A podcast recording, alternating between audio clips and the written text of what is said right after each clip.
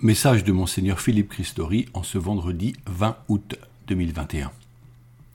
Marie, Notre-Dame, nous attire toujours à elle par son humilité, par sa douceur et par sa fidélité à l'appel de Dieu. En cette fête de l'Assomption, une fois de plus, nous avons été réjouis de la prier de nous conduire à son Fils Jésus-Christ pour entrer plus avant dans l'adoration du Père éternel. Nous l'avons regardé, nous l'avons prié, nous avons chanté son Magnificat, heureux de la dire bienheureuse.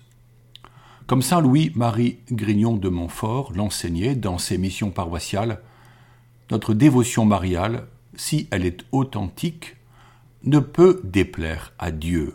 Au contraire, elle est une juste médiation pour célébrer le Seigneur qui choisit cette jeune femme, son humble servante, pour venir à nous et partager notre condition humaine. La prière dévotement est alors le juste indicateur de notre reconnaissance envers Dieu. Marie ne cesse de nous dire de faire tout ce que Jésus nous enseigne. Elle est le modèle du disciple qui écoute la parole et qui la garde en son cœur. Elle manifeste le courage de la foi quand elle demeure au pied de la croix. Elle se laisse totalement saisir par le Saint-Esprit depuis l'Annonciation jusqu'à la Pentecôte. Elle nous précède au ciel, dans la gloire, par son Assomption. Elle est pleine de grâce et nous accompagne en chaque instant. Ainsi, comme j'ai pu le dire en cette fête, chaque renouveau missionnaire de l'Église fut marqué par un élan marial. Saint Jean-Paul II, qui a bouleversé l'Église par son infatigable zèle et ses enseignements, s'est montré un fils aimant de Marie, qui le sauva de la mort le 13 mai 1981, place Saint-Pierre. Sainte Thérèse de Calcutta, dont l'œuvre de compassion fut universelle, remettait tous les projets portés par les missionnaires de la charité entre les mains de Marie. À Chartres, fidèles à nos traditions, plus d'un millier de fidèles sont venus pour la grand-messe solennelle, le chapelet, la procession et la bénédiction de la ville, les vêpres et le salut du Saint-Sacrement. Ce fut une journée magnifique et très spirituelle, avec de nombreux pèlerins et familles venus de l'île de France. Dans cet élan, plaçons notre rentrée missionnaire sous la protection de la Mère de Dieu.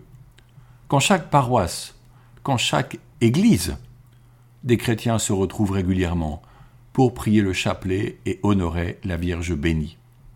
Nettoyons et fleurissons sa chapelle. Mettons-y de beaux cierges et une belle nappe d'autel. Faisons-lui un écrin. Cela ne dépend pas seulement du clergé, mais repose sur la foi et le zèle des fidèles. Au sein des familles, enseignons aux enfants cette belle prière qu'ils aiment découvrir et dire en égrenant les grains et en formulant leurs intentions. Ma génération fut souvent privée de ce magnifique patrimoine spirituel qui était alors considéré comme une dévotion désuète. Lors des pèlerinages plus récents, notamment ceux animés par des jeunes, le chapelet retrouve sa juste place et permet de méditer les mystères de la vie de Jésus. Nous pouvons encore profiter de belles journées d'été, nous détendre avant la rentrée, Cependant, l'actualité nous, nous enjoint de prier encore et sans cesse et de ne pas nous mettre sur ce point en vacances. Prions, que ce soit pour le Liban, le pays des cèdres, plongé dans une crise économique impitoyable qui désagrège davantage encore les relations déjà fragiles entre groupes politiques et religieux. Que ce soit pour Haïti, pays bouleversé par des tremblements de terre répétitifs dont les conséquences sont aggravées par l'incurie politique et les gangs violents. Que ce soit pour l'Afghanistan, où le pouvoir est désormais aux mains des clans et des fanatiques islamiques. Que ce soit pour Madagascar, où la famine et la pauvreté restent endémiques. Certes, nous prions pour ces peuples, et particulièrement pour nos frères et sœurs chrétiens qui œuvrent autant que possible afin d'y promouvoir la paix et susciter la solidarité entre tous. Peut-on faire plus? Toujours. au moins en nous informant aux bonnes sources, en cherchant à comprendre les besoins, en aidant financièrement via des ONG fiables. Si vous avez quelques idées de projets à mettre en place dans votre paroisse, si vous connaissez des canaux d'entraide sûrs, surtout dites-le. Les sœurs de Saint-Paul de Chartres sont engagées directement sur le terrain à Madagascar et peuvent recevoir des dons qui seront bien utilisés localement. L'AED œuvre en Haïti au plus près de la population avec l'Église locale. En Eure-et-Loire, c'est la mission de la diaconie diocésaine de relayer les besoins et de relier les acteurs de la solidarité. Face à ces situations dramatiques, chacun voit sa propre vie selon ce qu'elle est entre bonheur et malheur. Pour certains, c'est le deuil, comme ce monsieur âgé qui pleurait ce 15 août la disparition de son épouse, décédée en décembre dernier, ou comme cette famille dont une jeune fille est décédée d'une chute en montagne. En chaque Eucharistie, nous faisons monter vos intentions vers Dieu notre Père. Ensemble nous sommes en chemin, nous appuyons les uns sur les autres. Nous marchons quelque part entre terre et ciel. Par la prière, nous nous reposons sur le cœur de Dieu.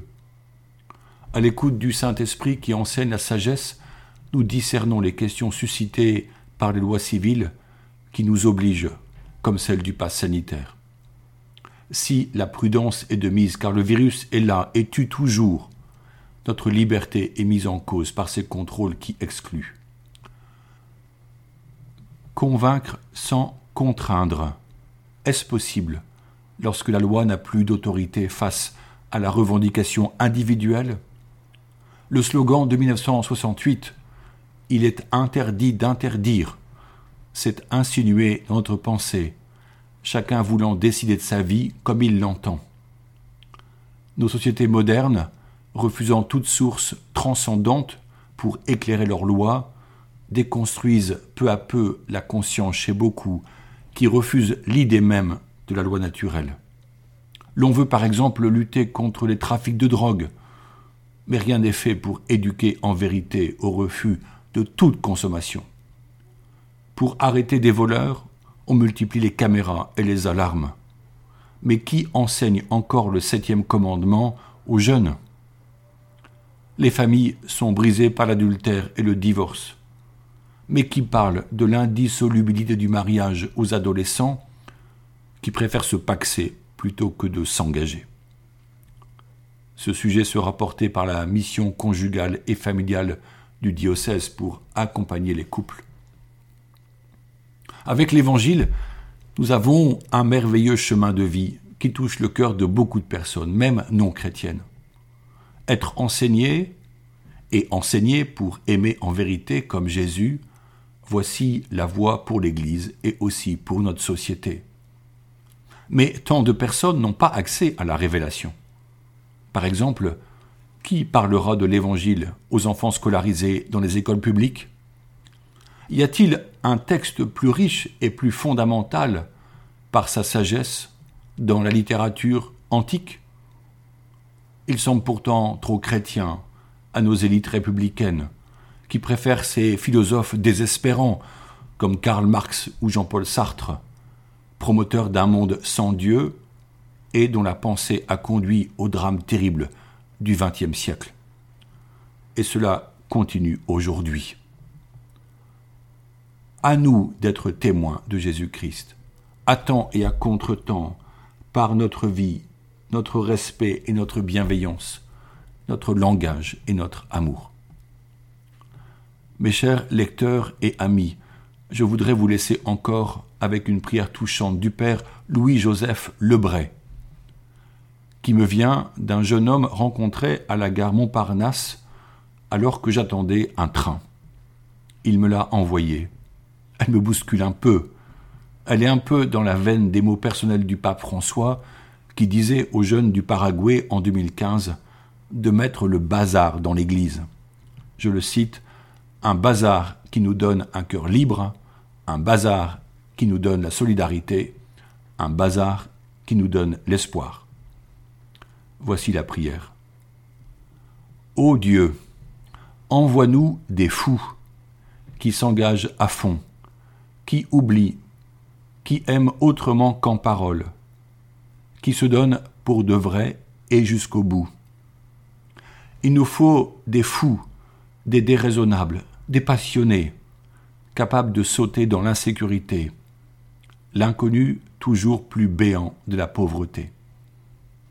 Il nous faut des fous du présent, épris de vie simple, amants de la paix, purs de compromission, décidés à ne jamais trahir, méprisant leur propre vie, capables d'accepter n'importe quelle tâche, de partir n'importe où, libres et obéissants, spontanés et tenaces, doux et forts. Ô Dieu, envoie-nous des fous. Ainsi soit-il.